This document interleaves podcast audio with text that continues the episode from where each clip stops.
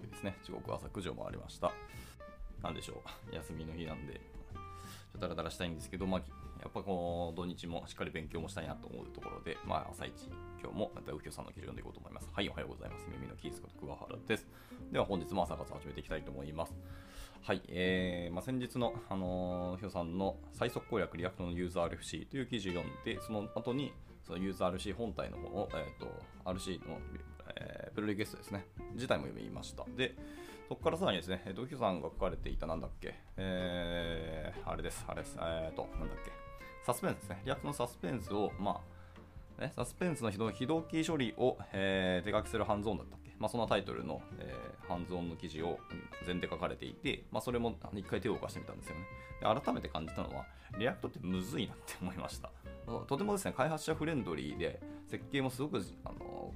練られていて、でかついろんなエコシステムとかの連携とかも加味したり、あのフロントエンドの人たちの、まあ、開発の責務だったりとか、まあ、設計、いろんなアプリケーションににそう特化したような、あのなんですかね、寄り添うことができるような設計になるようにっていうところが考えられていて、React というリポライブラリーというのの素晴らしさを本当に強く感じています。で、これ自体は別にあの書いてたり、あの読んでたり、いろんなものに、えー目にして、実感としてあるんですけど、ただやっぱり、なんかちゃんと作ろうとすると、やっぱり React の本当思想レベルというか、彼らが見ている世界観っていうところをに乗っからないと、やっぱり React のパワーとか、あの効果っていうのはフルにあの活用できなかったり実感できないんだっていう感じはするんですけど、とはいえやっぱり、ちょっとずつちょっとやっぱ React もあの複雑度が増していたりあの、機能がだんだん増えていったりしているので、ちょっと難しくなってきた、なんか大きくなってきたなっていう感が正直あります。まあ、ただその代わり、まあ、いろんなアプリケーションとか、いろんな状況に対応できるようなものがあるっていうのは本当素晴らしいお話でいいんですけどね。本当なんか React 専門家の人、もう極論なんか React エンジニアが欲しいなっていうぐらいの感じです。はい。まあまあ余談でした。じゃあ、えっと、今日は、まあ、そんないろんなものを読みつつ、えっとですね、あのその、なんだっけ、最速攻略リアクトのユーザー RFC の、えー続編ですね。えーなんでコンポーネントに副作用があるんだよ、教えはどうなってんの、教えはっていう、なんか、面白いタイトルのの続編が出てたので、これも一緒に読んでいこうと思います。で、一旦まあこの最近のあの React 周りのお話は一旦以上にして、まあ次はなんかまた別の本を読んでいこうかなと思ったりしています。はい、じゃあ、えー、いきたいと思います。皆さんこんにちは、えー前先日公開したその以下の記事の多くは多く、え？以下の記事は多くの方にご覧いただきありがとうございますと。で、この記事に対して多く見られた反響の一つは、コンポーネント内に use、カッコ、えー、 fetchNote、カッコ ID みたいなですね。という非同期処理を、え行うコードが含まれていることに対する違和感だというふうに言ってます。コンポーネント内に use という、え非同期処理を行うコードが含まれるというところに違和感が皆さんはあったらしいですね。えー 僕、感覚が狂ってるかわかんないですけど、えーあこういう書き方するんや、くらいの感覚でした。はいでえっと、しかも非同期処理を発火するとなれば、これは明らかに副作用ですから、これまでの教えではこのような処理は useEffect 内で行うはずでした。まあ、ご存知の方も多いと思いますが、え React における関数コンポーネントというのはしょっちゅう呼び出されるものです。えそこに、え副作用が書いてあるとなると、え必要以上に非同期処理、あフェッチとかの場合は HTTP ゲストが発生することになってよくありませんと。そうですよね。確かにそうですよね。そこでこの記事ではなぜこのように、えコンポーネントの中で副作用を直接呼び出しても良いと、え React チームが考えているのかに、えーもうちょっと分析をしていきたいと思います。ああ、なるほどね。そういう思想で、まあ、このタイトルだったんですね。はい 教えはどうなってんね教えはってそういうことか。はい、理解しました。で、えっと、前回の記事は、えー事実を中心にお伝えしましたが、この記事では筆者の考えや想像を多分に交えていきますので、あしからずご了承くださいということでした。はい。では行きましょう。えー Suspense for Data Fetching 自体の、えーコンポーネント設計だそうです。えーまず、このようにコンポーネント内から、えーフェッチに類するものが直に発火するというのは、えー、 use の RFC で、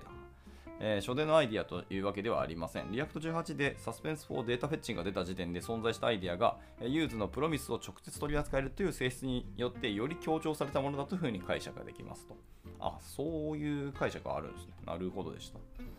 まあまあでもそうですね。エンジニアは Promise と戦うんですけど、 Promise ちょっとねめんどくさいんですよね。なのでそれを React がうまいことをメンテナンスしてくれるようになる。で、僕らはそれの API を乗っかればいいっていうのは、まあすごくありがたいんですよね。はい。というところでした。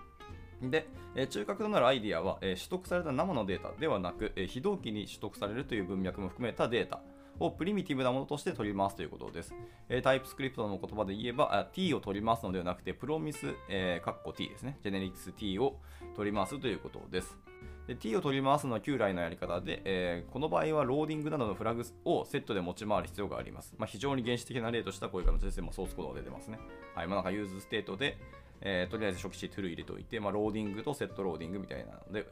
でもう一個、えーと、 useState で、ジェネリクス Note、えー、パイプの undefined で、初期値は undefined ですね。まあ、ノートってのは今から、えーと、API コールして受け取るデータだと思いますね。で、それを const note と setNote っていうので、まあ、受け取ってますと。で、 useEffect 内でその fetchNote っていうのをやって、まあ、なんか適当な ID で振って、で、 then やった後に、その then のレスポンスをコールバック関数 setNote っていうのがあるので、 setNote で、えー、セットしていきますと。で、 useEffect の、えー、引数、第2引数ですね。第2引数に、えー、ID を指定しておけば、まあ、できます。で、ID 変更すれば、まあ、コールできます。まあ、そうそういう感じですね。はい、これが、まあ、あの原始的な例ですと。はい。まあ、懐かしいんだと思います。で、しかし、プロミス T っていうのは内部的に読み込み済みかどうかっていう情報を持っていますから、えー、プロミス T をそのままデータとして扱えば、えーと、ローディングを別に持つ必要はいらないはずですと。で、えっと、 Promise データ、 Promise をデータとして見なすようになると、まあ、こう、えー、こうなりますと。えー、コンスト、えー、ノートプロミス、コロン、プロミス、カッコノートですね。あジェネリクスノートイコール、フェッチノートの ID ですね。はい。っていうふうなやり方ができると。そうですね。で、ここで一つ問題があります。えそれはプロミスが読み込み済みかどうかの情報を持っているとは言ったものの、え JavaScript の言語仕様ではその情報を直接同期的に参照することができず、えプロミスから情報を取り出す方法が全及び、ま全内部処理で then を使う構文である await しか、えないということですと。はい、そうね。で、 React の関数コンポーネントは async 関数ではないので、そのまま Promise の情報をレンダリングに使うことができませんでしたということです。はい、そうな、そうなんだよね。で、 React 18が出た当時のアイディアは、その生の Promise に情報を付加したラッパー、まあ、 React 公式はこれをよくリソースと呼んでいます。あ、そうなんや。えー、用意して、それをコンポーネントで使用するというものです。まあ、 suspend という概念を React に導入することで、まあ、ローディングという状態をコンポーネントが明示的に扱わなくてよくなりますというところですね。はい。まあ、例えば、えっと、 const、noteResource、コロン、えー、 Resource っていう、えー、型で、えー、ジェネリクスノートですね。イコール fetchNote の ID です。で、受け取って、で、これはその noteResource がまだ読み込み済み、えー、読み込まれていなかったら suspend するというところで、まあ、 const note ね、えー、型がノートですね。イコール noteResource .get っていうのをメソッドを実行すると、みたいなですね。そしてこのようなリソースの管理をうまくやってくれるものとして、 data fetching ライブラリがフィーチャーされることになります。え、 useSWR や useQuery などを使っていると、リソースは使っている印象がありませんが、あリソースっていうのは鍵括弧リソースついてるから、その React 公式がよく述べているリソースっていうやつですね。はい。あの生の Promise に情報を付加したラッパーのことですね。はい。まあ、リソースを使っている人がいませんが、いわゆる、えレンダーズ U フェッチパターンを用いる場合は、そのリソースを、え明示的に扱う場面が出てくるでしょうと。はい、で、 use の RFC ではこの方向性をさらに進めて、 React 本体がもうちょっと頑張れば、えリソースオブジェクトという中間層をなくして、えー、 Promise を直に、えー、取り扱えるのではないかというアイデアが、えー、提唱されますと。そのためのツールが、えー、 use になりますと。はい。まあ、先ほどのやつですね。で先ほどの、まあ、 fetchNote のところですけど、まあ、もしあの suspend されてたら、えー、 noteResource .get メソッド使われてたんですけど、それが use 括弧 notePromise みたいな感じになる感じですね。で、以上が use が直に Promise を受け取るという API の設計の背景です。はい。で、T と、えー、ローディングを別々に持っているよりは設計が良くなっている感じがしますね。と。まあ、まあまあって感じです。で、またリソースが、えー Promise への、え、転換についても、え、設計的な面での進化があります。というのも、リソースは、え、非常に、え、 mutable なデータになります。読み込み状態が変わるとリソースの状態が変わり、え挙動が変わります。つまり上の例で言えば、そのノートリソース .get メソッドの、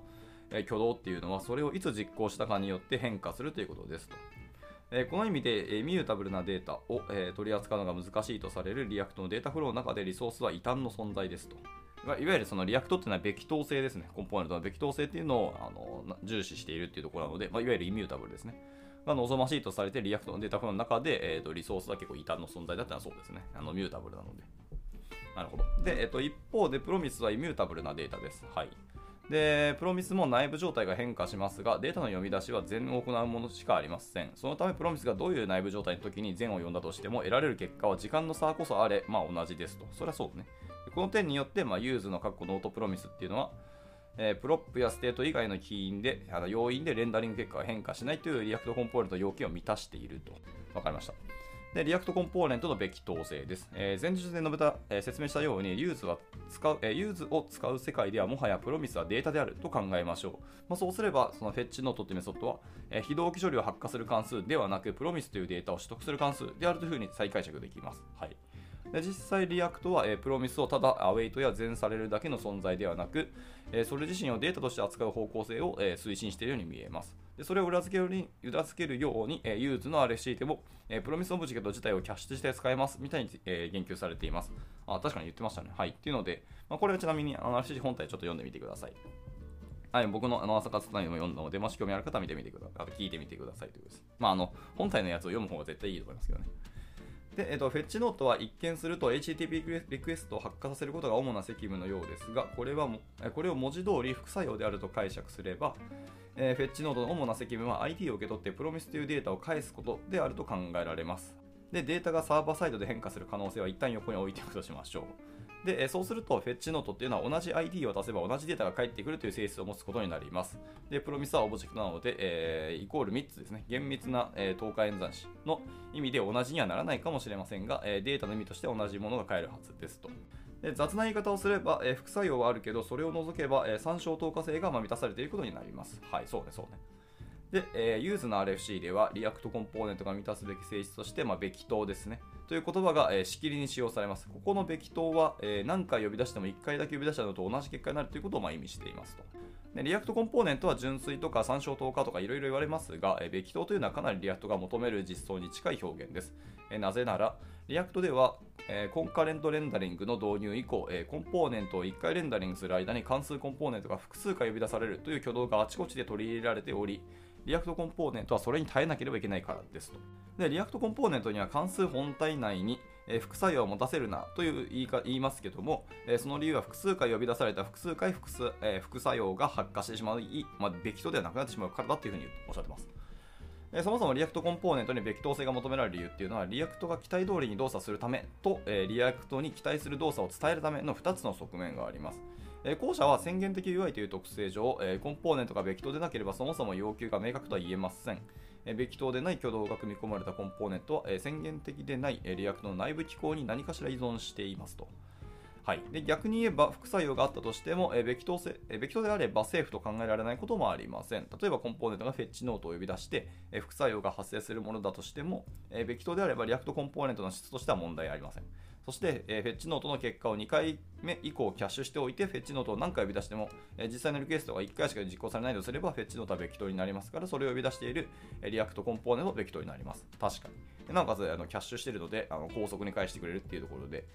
かなりいい話ですね。この考え方では、フェッチノートはリアクトコンポーネントからの呼び出しに耐えるべき等な実装として用意しておくことになります。これがなんでコンポーネントに副作用があるんだに対する、えー答えの半分になりますと言って。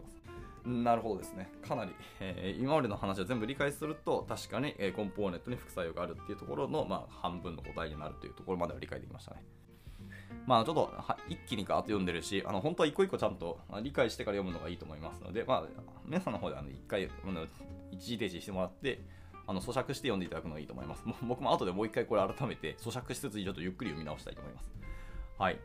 えー続いて、リアクトと外部の責任境界というところに入ります、えー答えの半分と言いましたが、では残りの半分はどこにあるんでしょうかと。筆者はそれには、えーリアクトと外部の責任境界を考えれば見出せるというふうに思っていますと。はい。でこれは今まで、えー見てきた通り、リアクトコンポーネント側から見て、フェッチノートに求められることは、えープロミスというデータを返すこと及びべき等であることです。で、ポイントは、プロミスはもはや単なるデータとしてしか見られておらず、その場で非同期処理を行うことは必ずしもフェッチノートに求められていません。それはフェッチノート内部の、えー実装詳細の話であり、ユーザーであるリアクトコンポーネント側から興味のないことです。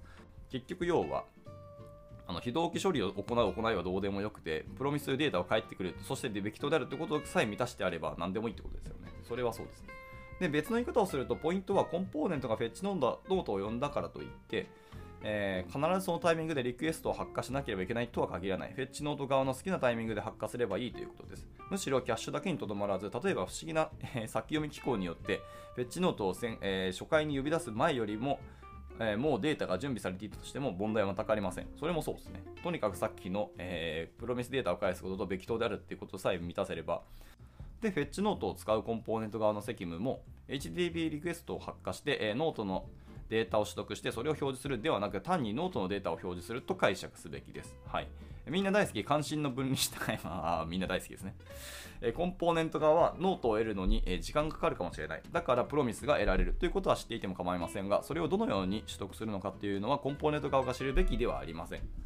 そうですね。知らなきゃいけないってなると、それはいろいろ依存度が高かったり、あの分離ができてなかったりするって話ですね。まあでも一応ノートを得るのに時間かかるかもしれない。まあだからプロミスが得られるっていうことはまあ知っていても構いません。それは確かにそうですね。知ってても、それは知っててもいいけど、どのように取得するかっていうのはコンポーネントが知るべきじゃないっていうのも確かにそうですね。故に筆者の解釈では、フェッチノートというのは一見するとコンポーネントと副作用が直接的に結びつけられたように見えるものの実際はむしろ逆だと言っています。えプロミスという、えよく抽象化されたデータをインターフェースとして、え実際のフェッチ処理をリアクトコンポーネントの関心から非破者と、まあ、見なすことができますと。でそうなると、え問題はフェッチノートという名前にあるのだという気持ちになります。フェッチとついた名前は、えー、What was G フェッチの影響もあり、え、実際に、え、リクエストを発生させることを強く想起させます。まあそうね。ですから、どこからからどこからかはよくわからないけど、データを取ってくるというイメージに適した動詞をフェッチの代わりに当て当てがって生やされるのはいいのかと思います。なんかそういうライブラリが出てきたら面白いですねと。まあ、最終的に問題は名前になっちゃいますってことですね。あと、名前に関して僕らがもうすでにえー、まあ、概念を理解してしまっているせいで、なんとなくのイメージとか印象もあのセットでついてしまっているというのが今の課題だってことですね。ただまあそこを別に自分の中で分離できているならば別にフェッチっていう名前でもいいっちゃいいですけど、でもフェッチっていうとなんとなく HTTP リクエストをま想起しますよね。はい。そもそもあの JavaScript のフェッチ API がそういう API ですからね。はい。はい、じゃあ次きます。えー、まとめるとなんでコンポーネント副作用があんだよ？に、え、対するもう半分の答えは副作用はプロミスという抽象の向こうに隠されたので、えー、コンポーネントから見れば副作用ではないというふうになりますと。はははは。そういう答えか。なるほどですね。はい。まあ、まとめるって言って僕は理解できなかったんで、なるほどって今なったんですけど。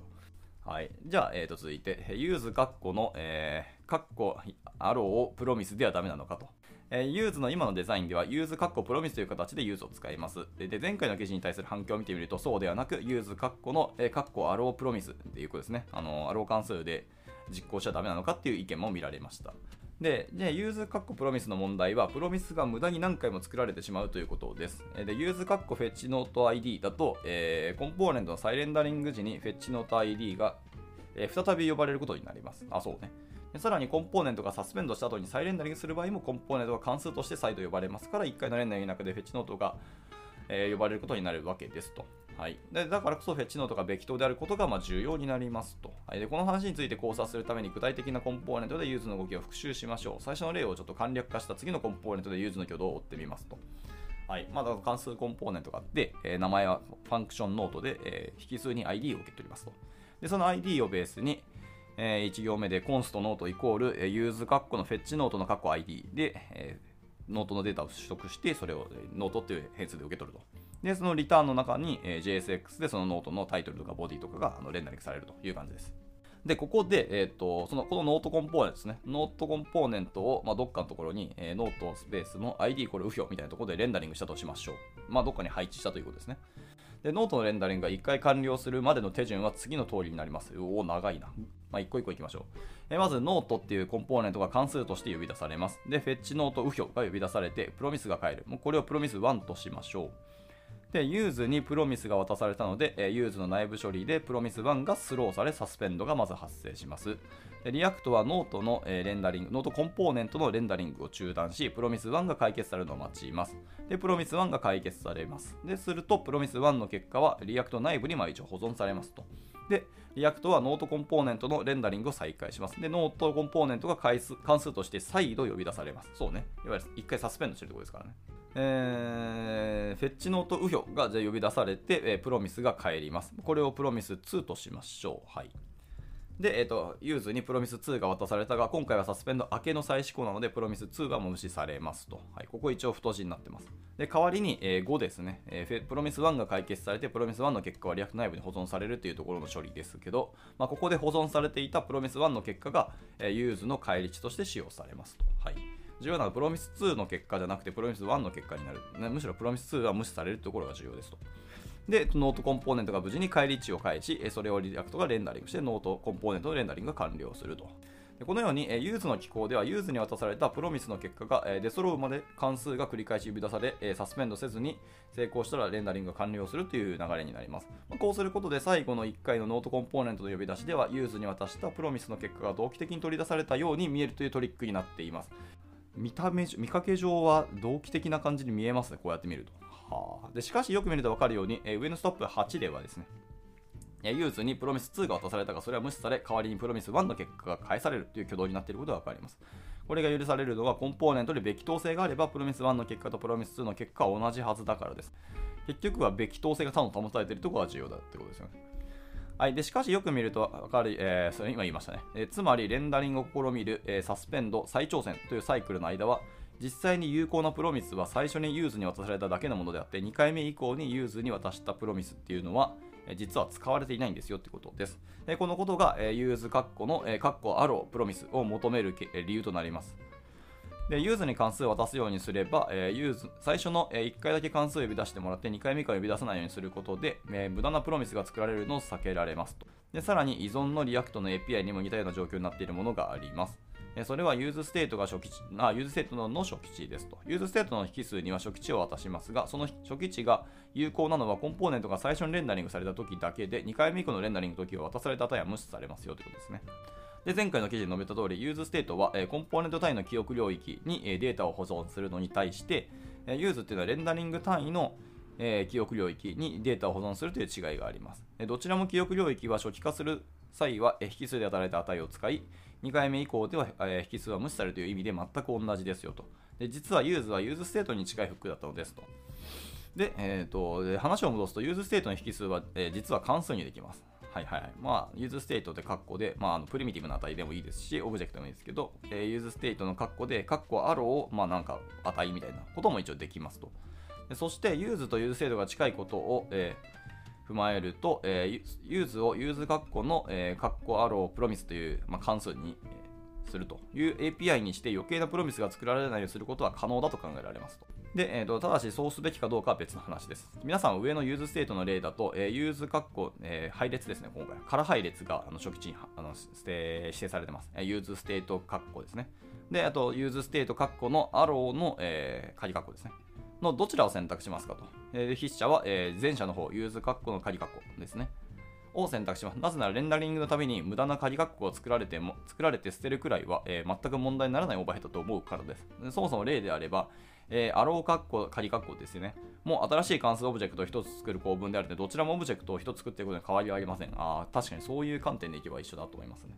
はい。では次の例だとどうでしょうかと。えー、 useState の括弧で、えー、 calculateLargeObject 括弧みたいな、え、メソッドですね。処理、計算処理した後のオブジェクトが返ってくるけど、それが結構でかいやつらしいですね。っていう場合と、えー、 useState の括弧の、えー、括弧アローで、えー、 calculateLargeObject メソッドですね。はい、を実行した結果です。これだと後者を選択した人が多いのではないでしょうか。その理由は、えー、 calculateLargeObject 括弧がなんかオーバーヘッドでかそうだからです。はい、でこうなると、えー、 useState に関数を渡すかどうかはオーバーヘッドによって決まりそうです。これはつまり、 useState に関数を渡すことはある種の最適化であるということも言えます。で、 use と useState が非常に似ていることから考えると、えー、 use の括弧の括弧アロー Promise っていうのをやりたいのであれば、その理由も最適化でなければなりませんと。なりませんなのかな？まあでも似てるから寄せるっていうのは全然いい話だと思うけど、僕なんかなりませんと思わなかったけどな。はいまあ、ただ最適化の理由であの関数化するっていうのは別にいい話だとは思いますけど。はい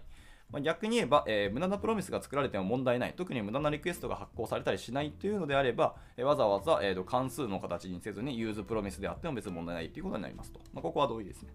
でそもそもこれまでに主張した通り、えー、リアクトコンポーネントないからフェッチノート ID を呼び出している時点で、えー、 fetchNote にリクエストの発火という副作用を期待すべきではもうそもそもありませんと。はい。React コンポーネント側から、えー、 fetchNote がいつどのようにデータを取得するのは興味のないことです。まあ、そう考えると、 use の、えー、カッコ Promise ですね。えー、カッコアロー Promise という API にしてしまうと、1回しかリクエストが走らないように、えー、 React が制御してくれるという期待を与えてしまいます。でそのような期待はコンポーネントにリクエスト発火の責務を持たせるという良くない設計を前提として、ん？そのような期待はコンポーネントにリクエスト発火の責務を持たせるという良くない設計を前提とし、え、そちらにユーザーを導いてしまいます。そのため筆者は、え、 use の括弧の、えー、括弧アロー Promise よりも use 括弧 Promise の形の方がむしろ良いんじゃないかというふうに思ったりしていますよということですね。あまあでもそうですね、今回の RFC も踏まえつつ、そういう思想に乗っかるんであれば、むしろ use 括弧 Promise の方があの認知という意味ではそうかもしれないですね。で、そういえば、えーえー、カッコアロー処理の形の API は useMemo もありました。で useMemo は、えー、依存配列が、えー、変わらない限り関数を呼び出さずに、えー、以前の結果を使い回してくれるという機能で、これも最適化のために使うものですと。 useMemo に関しては公式ドキュメントに、え、将来の React のバージョンでは、え、依存配列が変わった以外の理由で、え、 useMemo のキャッシュが破棄されるケースが出てくるかもしれないという旨の注意書きがあることで知られています。で、現行の React バージョンでは、え、キャッシュが破棄されるケースはなさそうですけど、それは将来にわたる保証はありませんっていうことですね。で、 use も同じように最適化という立ち位置にな,、え、なることを考えると、え、 use のカッコアロー Promise っていう API だったとしても、その関数が将来渡って最初の1回しか呼呼ばれないという保証はおそらくされないと思います。で初期のバージョンではそのような挙動をするかもしれないが、将来にわたって保たなきゃならない保証をわざわざ増やす理由がありませんと。はい。ということで、筆者の考えとしては、えー、 use のカッコアロー Promise という API になったとしても、それにロジック上の要件を任せられないので、それならより簡潔な use カッコ Promise で良いと思いますよというふうにおっしゃってます。じゃあ続いて、えーと、 useMemo だとダメなのっていう話をしてます、えー、 useMemo の話題が出たので少し考えてみましょう。えー、 use に使われない Promise を渡したくなければ、えー、 Promise を useMemo でキャッシュするという、え手が考えられそうです。つまりこうですという、まあ、ソースコード出てますね。で同じように、えーと、関数コンポーネントノートが使われてます。え function Note の、え引数 ID を受け取って、え1行目で useMemo の、えー、カッコのアローをフェッチノート ID で、